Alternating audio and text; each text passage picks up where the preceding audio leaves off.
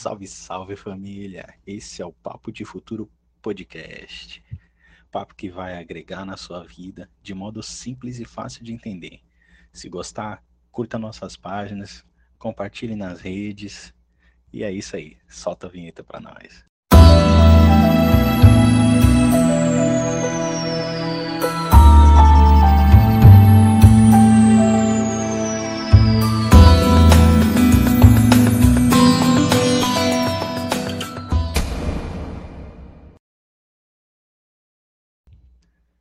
É isso aí, papo de futuro, galera.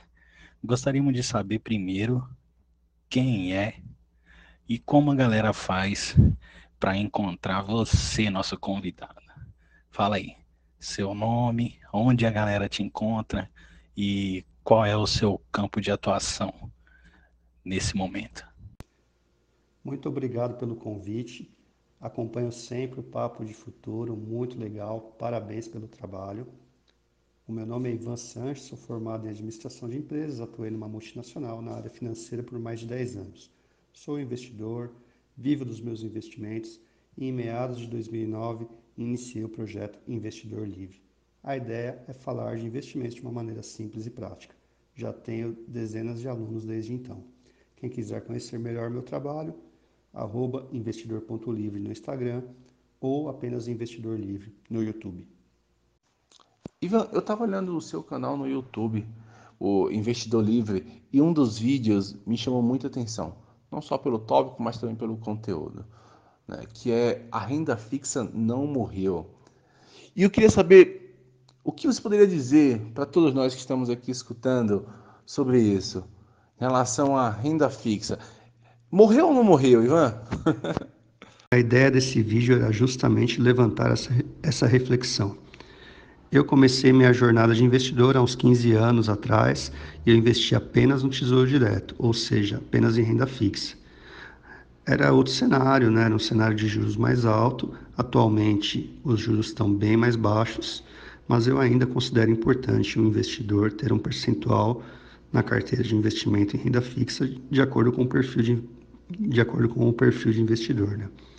Mais conservador tem um percentual maior mais arrojado, um percentual menor.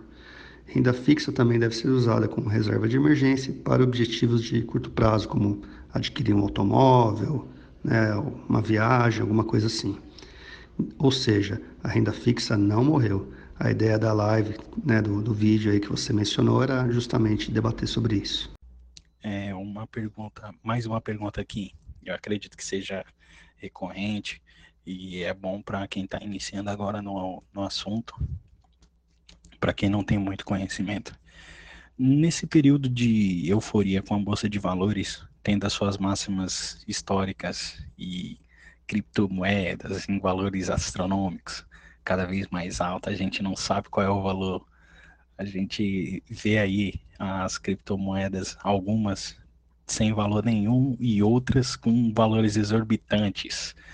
Como você visualiza um investimento em renda fixa nesse momento, nesse momento em que é, é viável para alguns começar a investir em criptomoeda, como que você defende continuar investindo em renda fixa? Eu acredito que essa pergunta vai ser difícil. Na minha opinião, o investidor deve ter uma carteira diversificada, ou seja, deve investir em várias classes de ativo. Criptomoedas é um, é um ativo de altíssima volatilidade, parece uma montanha russa. A Bolsa de Valores brasileira, como você mencionou, está no topo histórico, então investir em renda fixa é mais uma forma de diversificar, além de reduzir os riscos da carteira. Acho importante o investidor ter uma parte de seus investimentos em renda fixa. Cara, a gente está caminhando aí para uma futuras eleições e a gente tem visto que voltou aquele debate entre direita e esquerda, dois candidatos aí que prefiro me abster de, uma, de um comentário sobre esses dois. Mas como investidor em renda fixa, eu queria saber de você, qual a influência de um governo de direita e um governo de esquerda tem em relação a lucros, em relação a, a riscos? Como você visualiza esse cenário? Período eleitoral é sempre um período de alta volatilidade. Os candidatos que estão na liderança despertam paixões, muitas vezes excessivas. É, mas ainda a eleição ainda está um pouquinho longe, né? Pode surgir outros, outros candidatos, né? Vamos aguardar. Na minha opinião, o investidor deve ser pragmático, ou seja, ter menos emoção e mais razão. Eu pre prevejo bastante volatilidade no mercado, com oscilações no câmbio, nos juros futuros e na própria bolsa. Quem estiver muito preocupado com as eleições pode considerar investir no exterior, né? Hoje, hoje em dia é super fácil, tem corretoras que atendem inclusive em português. Então é uma maneira aí do, do investidor diversificar os investimentos e sair um pouco aí dessa polarização da, da política, né? Acho que o investidor deve, deve ter uma carteira que, que seja blindada e que é, esteja preparada para qualquer cenário. Muito, muito obrigado, Ivan, por essa grande aula. Obrigado a todos que estão escutando esse segundo episódio do Papo de Futuro. Semana que vem tem mais. Gostou? Compartilha, curte, clica aí no sininho para seguir, receber as notificações. Boas novidades chegando. Muito obrigado, galera.